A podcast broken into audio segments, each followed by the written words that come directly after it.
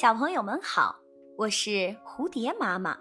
今天我要讲的故事叫《狗、公鸡和狐狸》。狗与公鸡关系很好。有一天，他们俩在外面游玩时迷了路，看到天色已晚，他们只好在一棵大树上休息。公鸡轻轻一跃，便跳上了一根树枝，而狗则在鼠洞里过了一夜。第二天清晨，公鸡像往常一样早早的起来打鸣。附近的一只狐狸听到了它的叫声，垂涎三尺，想把肥肥的公鸡当做自己的早餐。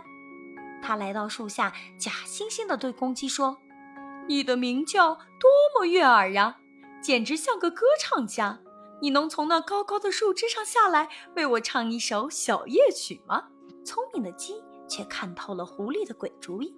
于是他心生妙计，对狐狸说：“你的赞美真是让我受宠若惊。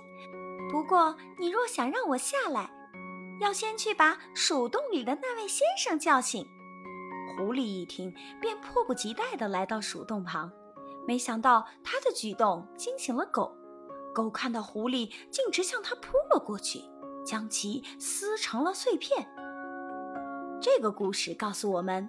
面对敌人，最明智的做法就是临危不乱，运用智慧去击败他。